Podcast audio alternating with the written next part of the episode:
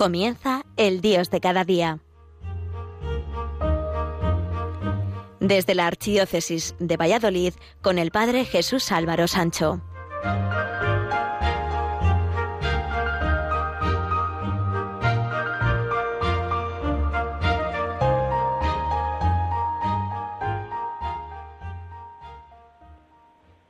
Queridos amigos de Radio María, en estos próximos días, con la imposición de la ceniza, el próximo miércoles, comenzaremos el tiempo de Cuaresma. Cuaresma es una palabra que viene del latín, cuadragésima dies, es decir, cuarenta días antes de la Pascua. Es un tiempo de preparación para la Pascua que concluye el Jueves Santo por la tarde, antes de la misa vespertina de la Cena del Señor. Pues a partir de ese momento comienza lo que se conoce con el nombre del Triduo Pascual. El 40 es un número muy simbólico en la Biblia y muy utilizado. 40 días duró el diluvio, 40 años por el desierto y los 40 días de Jesús en el desierto también antes de comenzar su misión mesiánica. Es un tiempo, por tanto, de preparación muy importante, sirviendo de prueba, purificación y preparación para celebrar el misterio de la salvación de Dios. A partir de los siglos VI y VII, se acentuó el ayuno en el tiempo de Cuaresma y como los domingos no se ayunaba, se adelantó al miércoles anterior al primer domingo, que con el tiempo se denominó de ceniza, miércoles de ceniza. Así eran 40 días exactos antes de la Pascua. Durante la Cuaresma tenían lugar reuniones de oración, escrutinios y exorcismos, como preparación inmediata antes de recibir los sacramentos de la iniciación cristiana en la vigilia pascual. En ese contexto histórico de los primeros siglos, el Vaticano II quiso acentuar el carácter bautismal y penitencial de la cuaresma. En la liturgia de cuaresma tiene como notas características la ausencia del aleluya en el canto, la austeridad en el lugar de la celebración mediante la ausencia de flores y música instrumental, el color morado de los vestidos del sacerdote, el rezo del Vía Crucis, la confesión y todo con un único fin, la conversión. Tres son los aspectos a cuidar en este tiempo de cuaresma, oración, ayuno y limosna. Son tres aspectos de una misma realidad, pues quieren orar, que es capacitar, capaz de sacrificarse por los que realmente merece la pena, y no puede quedárselo para sí, sino que lo comparte tanto en el aspecto espiritual como en el material. El ayuno verdadero no es algo externo, sino que más bien al contrario es algo para vivir internamente, sin que sea necesario que se manifieste a los ojos de todos. No debemos vivir como los hipócritas que ayunan externamente para que les vean, sino que lo nuestro, nuestro ayuno, debe ser así. Ayuna de juzgar a otros, llénate de Cristo que vive en ellos. Ayuna de palabras hirientes, llénate de frases que purifican. Ayuna de descontento, llénate de gratitud. Ayuna de enojos, llénate de paciencia. Ayuna de pesimismo, llénate de optimismo. Ayuna de preocupaciones, llénate de confianza en Dios. Ayuna de quejarte, llénate de apreciar lo que te rodea. Ayuna de las presiones que no cesan, llénate de una oración que no cesa. Ayuna de amargura y llénate de perdón. Ayuna de la importancia de ti mismo y llénate de compasión por los demás. Ayuna de ansiedad personal, llénate de esperanza eterna en Cristo crucificado. Ayuna de desaliento, llénate de esperanza. Ayuna de pensamiento, de debilidad. Llénate de las promesas que inspiran. Ayuna de todo lo que te separe de Jesús. Llénate, por el contrario, de todo lo que a Él te acerque. Si algo busca cuidar la oración, el ayuno y la limosna cuaresmal, es la conversión, palabra clave de este tiempo de cuaresma, y que es un proceso no de un día, sino de mucho tiempo uno no amanece nuevo cada día, sino que se va transformando cada día.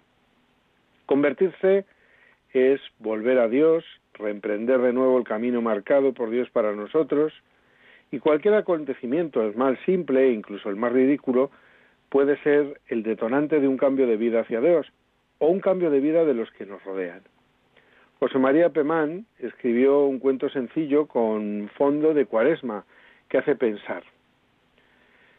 Un jefe de negocio en un ministerio había anunciado con tiempo que aquella cuaresma pensaba dejar de fumar en plan penitente.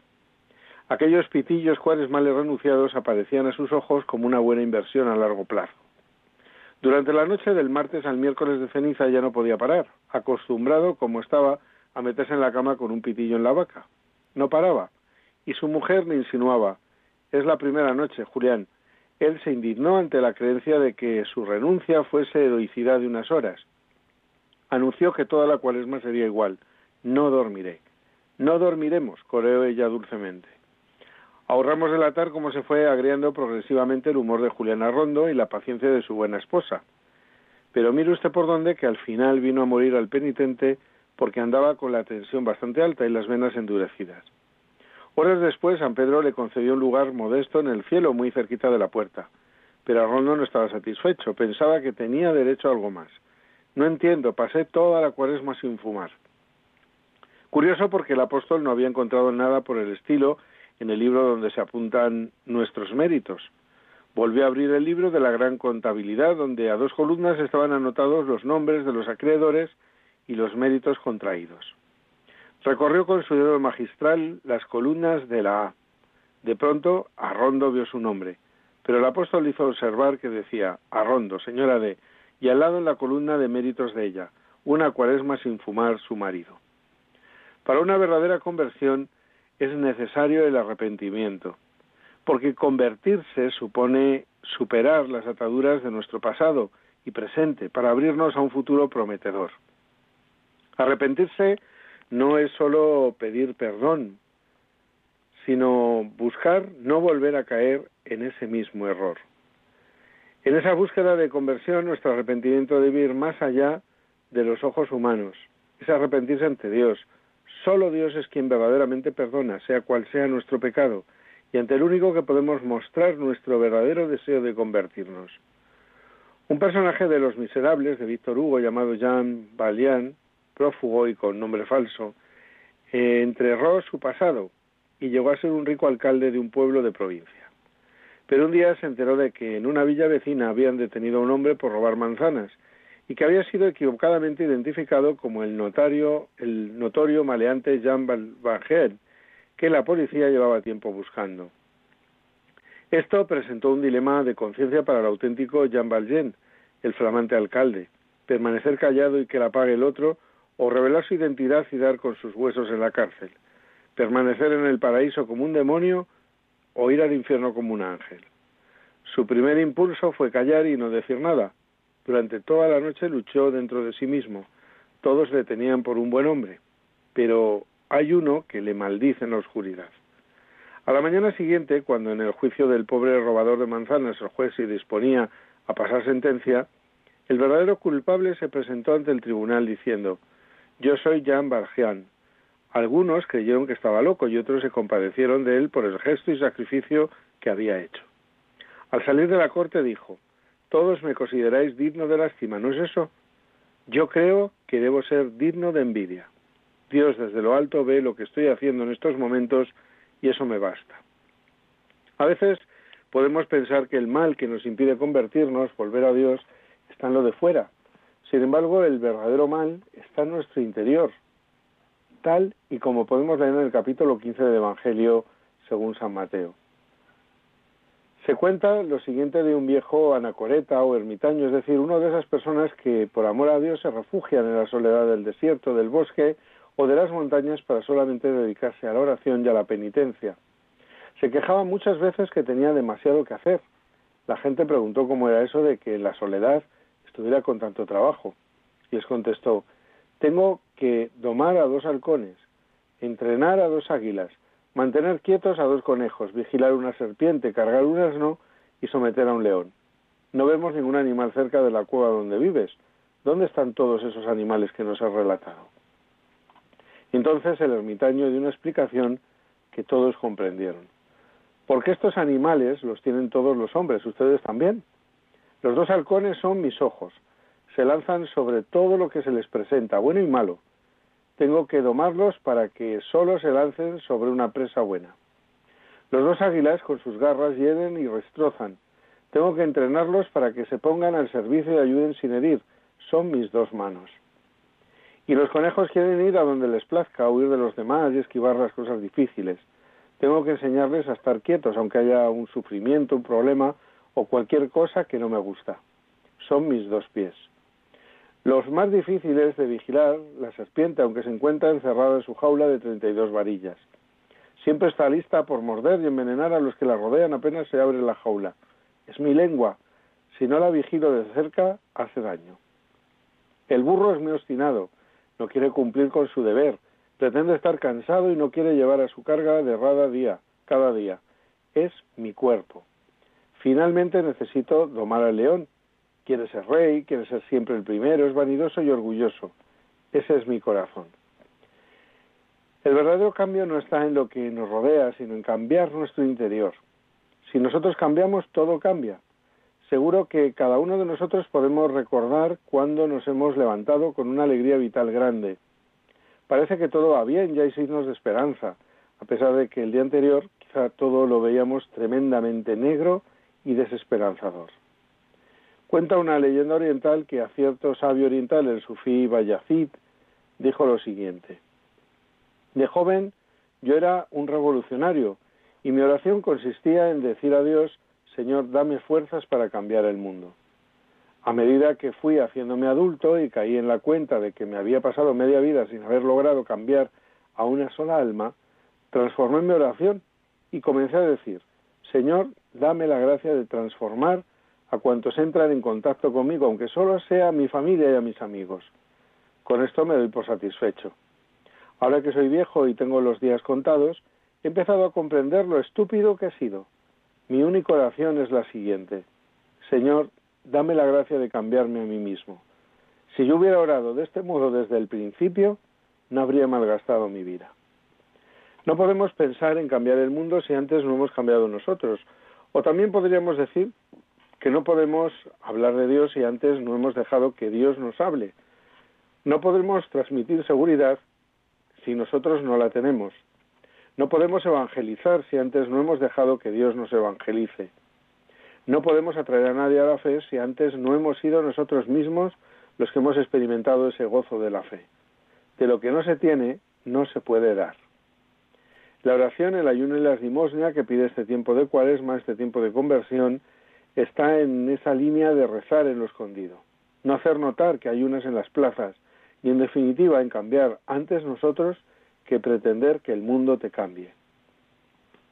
Cuando son las 10 y 44 minutos de la mañana, hacemos una pequeña pausa musical para la reflexión en el programa El Dios de cada día a través de las emisoras de Radio María España y volvemos enseguida. thank you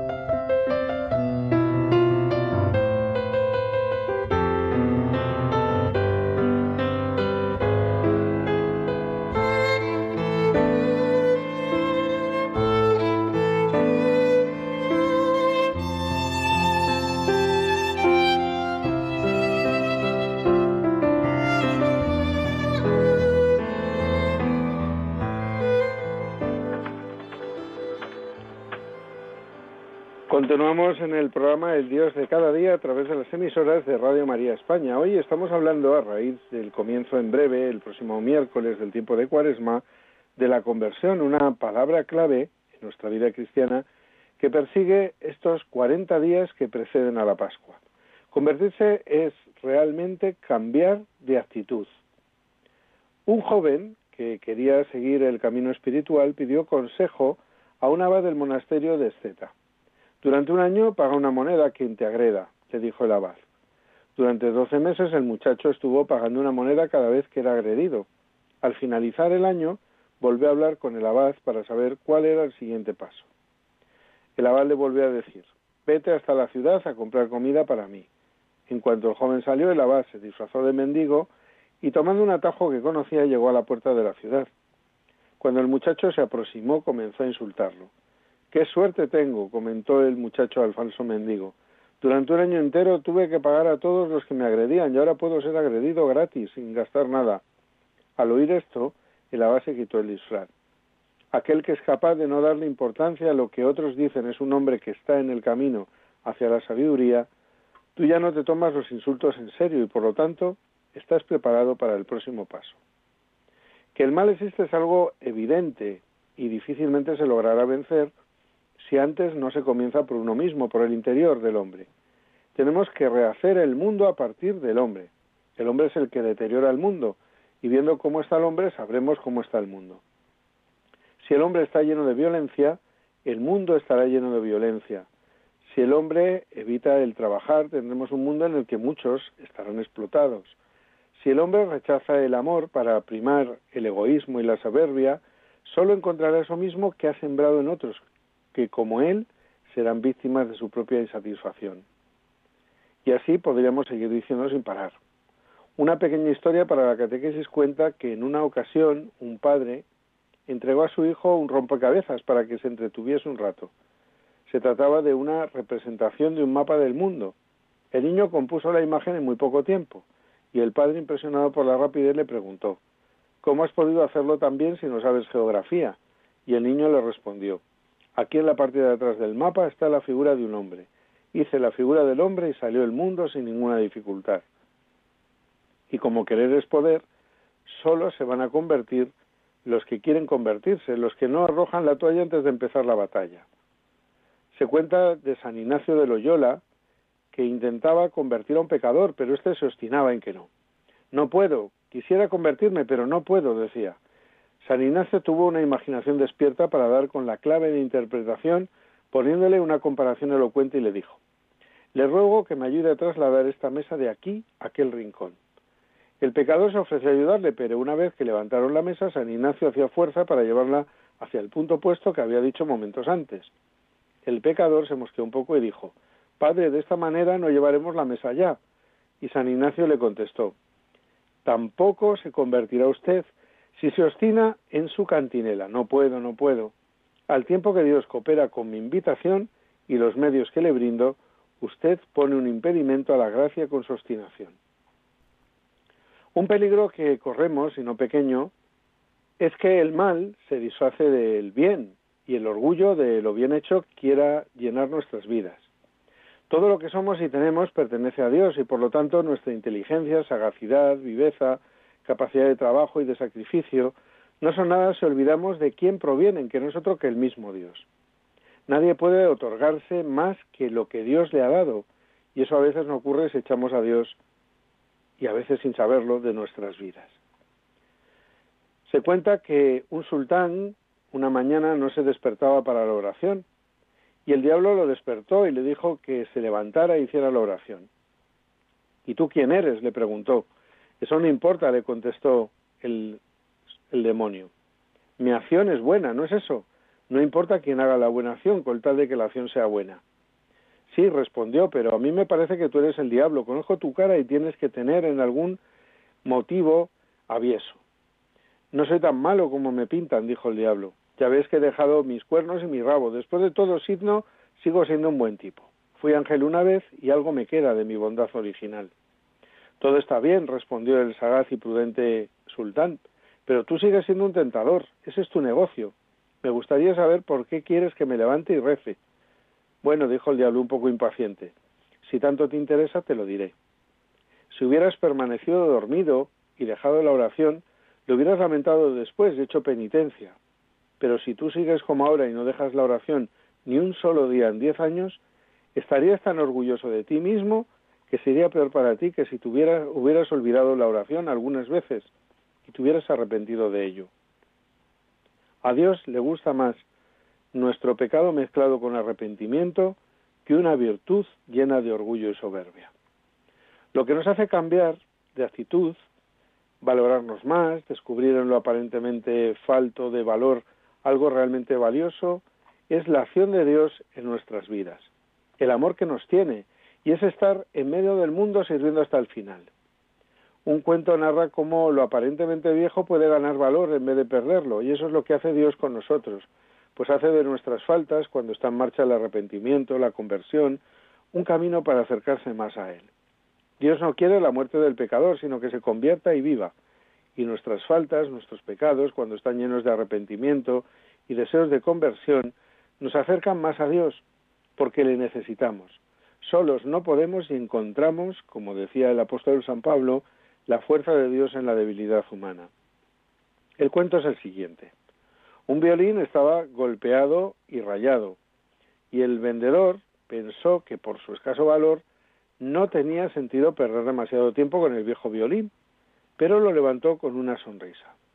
¿Cuánto dan por mí, señores? gritó. ¿Quién empezará a apostar por mí? Un dólar, un dólar, después dos, solo dos, dos dólares. ¿Y quién da tres? Tres dólares a la una, tres dólares a las dos, y van las tres. Pero no, desde el fondo de la sala, un hombre canoso se adelantó y recogió el arco.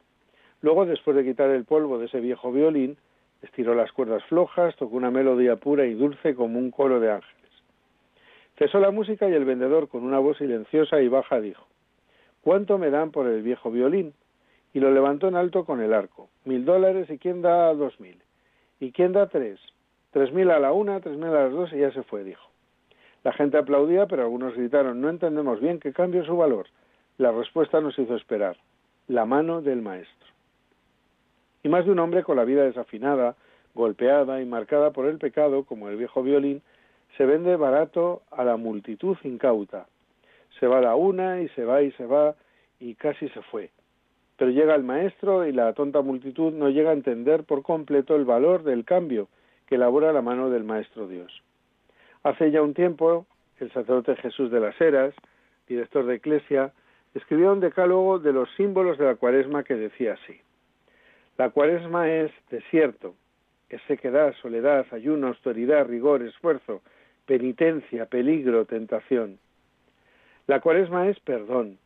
Las historias bíblicas de Jonás y de Nínive y la parábola del hijo pródigo son ejemplo de ello. La cuaresma es encuentro, es abrazo de reconciliación como en la parábola del hijo pródigo o en la conversión de Zaqueo o en el diálogo de Jesucristo con la mujer adúltera. La cuaresma es luz, como se pone en evidencia, por ejemplo, en el Evangelio al ciego de nacimiento. Es el tránsito de las tinieblas a la luz, Jesucristo es la luz del mundo. La cuaresma es salud, símbolo manifestado en textos como la curación del paralítico o la sanación del hijo del centurión. La cuaresma es agua, es el tránsito de la sed de nuestra insatisfacción al agua viva, el agua de Moisés, al pueblo de Israel en el desierto o de Jesús a la mujer samaritana. La cuaresma es superación victoriosa de las pruebas y dificultades, es liberación, triunfo. Algunas figuras bíblicas que sufren graves peligros y vencen en la prueba son José, hijo de Jacob, la casta Susana, Esther, el profeta Jeremías y sobre todo Jesús tentado y transfigurado. La cuaresma es cruz, signo y presencia permanente durante toda la cuaresma, prefigurada en el Antiguo Testamento y patentizada con el ejemplo de Jesucristo y como su llamada a cargar con ella como condición para el seguimiento. La cuaresma es transfiguración, es la luz definitiva del camino cuaresmal pronunciada y preguntada en la escena de la transfiguración de Jesús, por la luz, por la cruz a la luz. La cuaresma es el esfuerzo por retirar el fermento viejo e incorporar la levadura nueva de la Pascua resucitada y resucitadora, ahora y para siempre. Y hasta aquí ha llegado por hoy el programa El Dios de cada día a través de las emisoras de Radio María España. Recuerden que volveremos a estar con ustedes aproximadamente dentro de cuatro semanas. Hasta entonces, que tengan un buen comienzo de este tiempo de cuaresma y vivan sobre todo la conversión a Dios que este tiempo nos invita a preparar para vivir sin duda con gozo la Pascua.